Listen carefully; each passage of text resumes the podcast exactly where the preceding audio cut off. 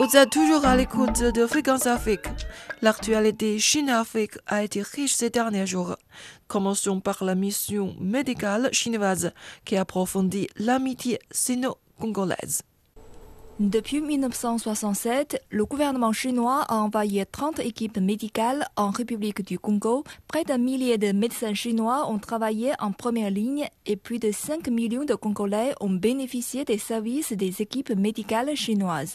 D'ailleurs, ces équipes ont introduit au Congo la médecine traditionnelle chinoise telle que l'acupuncture, la ventouse d'érabie et le truina. Elles ont organisé des visites médicales et proposé des formations au personnel médical En tant que clinicien, il est rare d'avoir l'occasion de représenter son pays et son peuple, en tant qu'ambassadeur civil, et de nouer des liens d'amitié profonde avec la population locale. Ainsi, chaque membre de notre équipe médicale a le même sentiment, celui de porter l'uniforme blanc avec le drapeau national, de mettre sa profession au service de la population locale, de construire un pont d'amitié entre la Chine et le Congo, et d'apporter notre propre contribution à notre carrière diplomatique. C'est un grand honneur pour nous, en tant que médecin, et c'est un grand ajout au tableau de notre vie. Selon Liu Jian, une fois arrivé au Congo, lui et son équipe ont été submergés par la chaleur de la population locale et aussi par la confiance qu'elle a accordée aux médecins chinois. En effet, les habitants sont bienveillants et sincères. Inauguré en 2013, l'hôpital de l'amitié sino-congolaise est aujourd'hui l'un des établissements sanitaires les plus fréquentés par les Congolais. Quant au centre sino-congolais d'ophtalmologie, ouvert en 2018, il est rapidement devenu le service le plus sollicité de l'hôpital avec un afflux constant de patients. Au Congo-Brazzaville, les médecins chinois sont synonymes de professionnalisme et de crédibilité. Un de nos patients était un homme âgé, Souffrant d'un large gonflement sur la cuisse, il a parcouru tous les grands hôpitaux de Brazzaville, mais ces derniers n'ont pas voulu l'opérer, en raison de risques trop élevés. Il a finalement consulté l'hôpital de l'amitié sino-congolaise. Après l'avoir méticuleusement planifié, notre équipe a réalisé l'opération avec succès. Après son rétablissement, lui et son épouse sont venus nous voir, ils nous ont tenu la main, et les larmes aux yeux, ils nous ont remerciés avec insistance. Nous sommes particulièrement ravis et fiers de soigner, grâce à nos efforts, la population locale. Les médecins chinois ne craignent pas les épreuves, ils sont prêts à sauver des vies et à aider les blessés. Leur grand amour ne connaît pas de frontières. Chaque membre de notre équipe partage le même sentiment, si l'occasion se présente, et en cas de besoin dans le pays, nous reviendrons sans aucune hésitation, dans ces terres sur lesquelles nous avons travaillé et vécu. Nous apporterons notre force sous forme d'assistance médicale. Ensuite, on parler des protestations au Sénégal. L'agitation après le report des élections pèse sur les entreprises.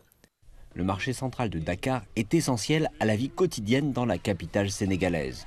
Mais les récentes manifestations liées à la décision du Parlement de reporter l'élection présidentielle ont interrompu l'activité de ces marchés. Les commerçants disent qu'ils sont confrontés à une baisse de leur activité. Leur approvisionnement en marchandises a également été perturbé par la situation instable. Chaque fois qu'il y a des manifestations, les marchés ferment et cela a un impact direct sur nos ventes. Nous perdons beaucoup en période de crise dans notre pays. Nous ne savons pas comment gérer toutes ces pertes. Il nous est très difficile de nous approvisionner sur le marché lorsque les choses se compliquent. Nous passons des commandes, mais elles arrivent souvent en retard à cause des perturbations causées par ces manifestations. Chaque fois qu'il y a une manifestation, nos magasins restent fermés parce que les gens ont peur de sortir de chez eux et de faire des achats. Nous ne vendons pas souvent car nous risquons d'être blessés ou attaqués. Nos activités commerciales sont notre principale source de revenus et lorsque nous ne pouvons pas vendre, il est difficile de subvenir aux besoins de nos familles. Les manifestations, qui durent maintenant depuis plusieurs jours, n'ont pas non plus permis aux citoyens ordinaires de sortir de chez eux. Marie Diop et Cheikh Tidiane racontent comment la vie a changé pour eux ces derniers jours. Durant le soulèvement, il est difficile de trouver les produits que l'on veut car la plupart des magasins sont fermés en raison des actes de vandalisme. Les manifestations ont également un impact sur les prix. Par exemple, un produit qui coûte habituellement 500 francs CFA peut passer à 800 francs CFA. Nous espérons un retour rapide au calme.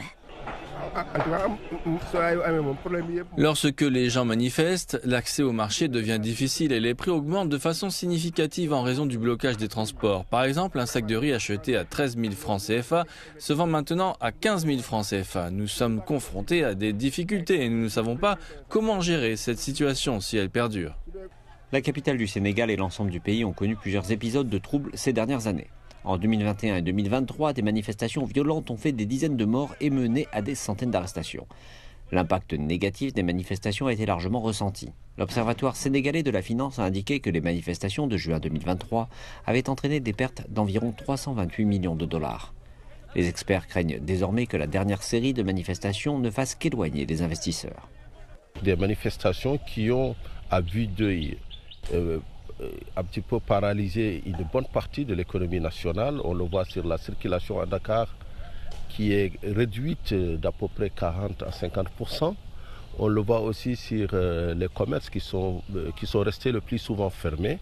Donc on peut dire qu'il y a eu à court terme un impact réel, mais le plus inquiétant c'est un petit peu à long terme qu'est-ce qui va se passer? Monsieur Wad estime qu'une solution urgente est nécessaire et craint que les troubles politiques ne laissent le Sénégal, l'une des économies d'Afrique de l'Ouest à la croissance la plus rapide selon le FMI, au bord d'une crise.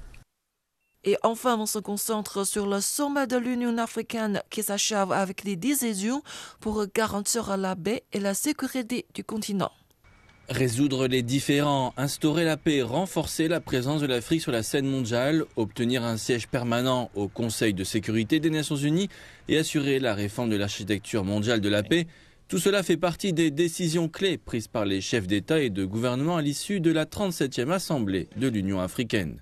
L'Afrique que nous voulons tous est une Afrique de paix, de stabilité, de droits de l'homme, de bonne gouvernance et de développement durable. Une Afrique qui prend en main son destin dans une dynamique forte sur la scène internationale n'est pas seulement un choix parmi d'autres, c'est une nécessité existentielle. Nous n'avons pas d'autre choix. En Guinée, au Soudan, au Gabon, au Burkina Faso, au Mali et au Niger, des coups d'État ont entraîné des changements anticonstitutionnels de gouvernement. En retour, l'UA a interdit à ces pays de participer à ces activités. Le sommet s'est engagé à mettre fin à l'ère des coups d'État en Afrique. Les changements anticonstitutionnels de gouvernement se sont multipliés au mépris de tout l'ordre politique et juridique qui a fondé notre organisation.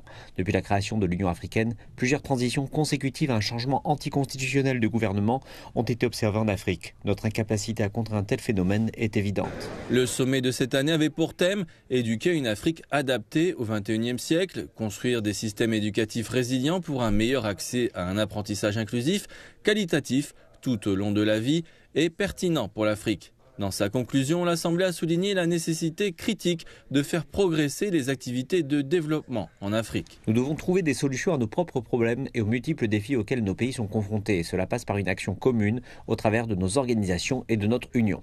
Les promesses non tenues du monde développé en matière de financement pour la lutte contre le changement climatique, le poids croissant de la dette, les insurrections et les conflits non résolus sont des défis auxquels le continent africain continue de faire face et cela sera le cas également dans les années à venir.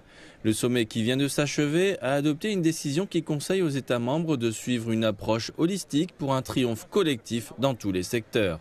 Uh, Selon les rapports du président de la Commission de l'Union africaine, rien qu'au cours de ces dernières années, plus de 90% des décisions prises par les dirigeants du continent n'ont pas été entièrement mises en œuvre. Pour les analystes, cela a entraîné la poursuite de l'insécurité et entravé les activités de développement comme le commerce et la libre circulation des personnes entre les États africains.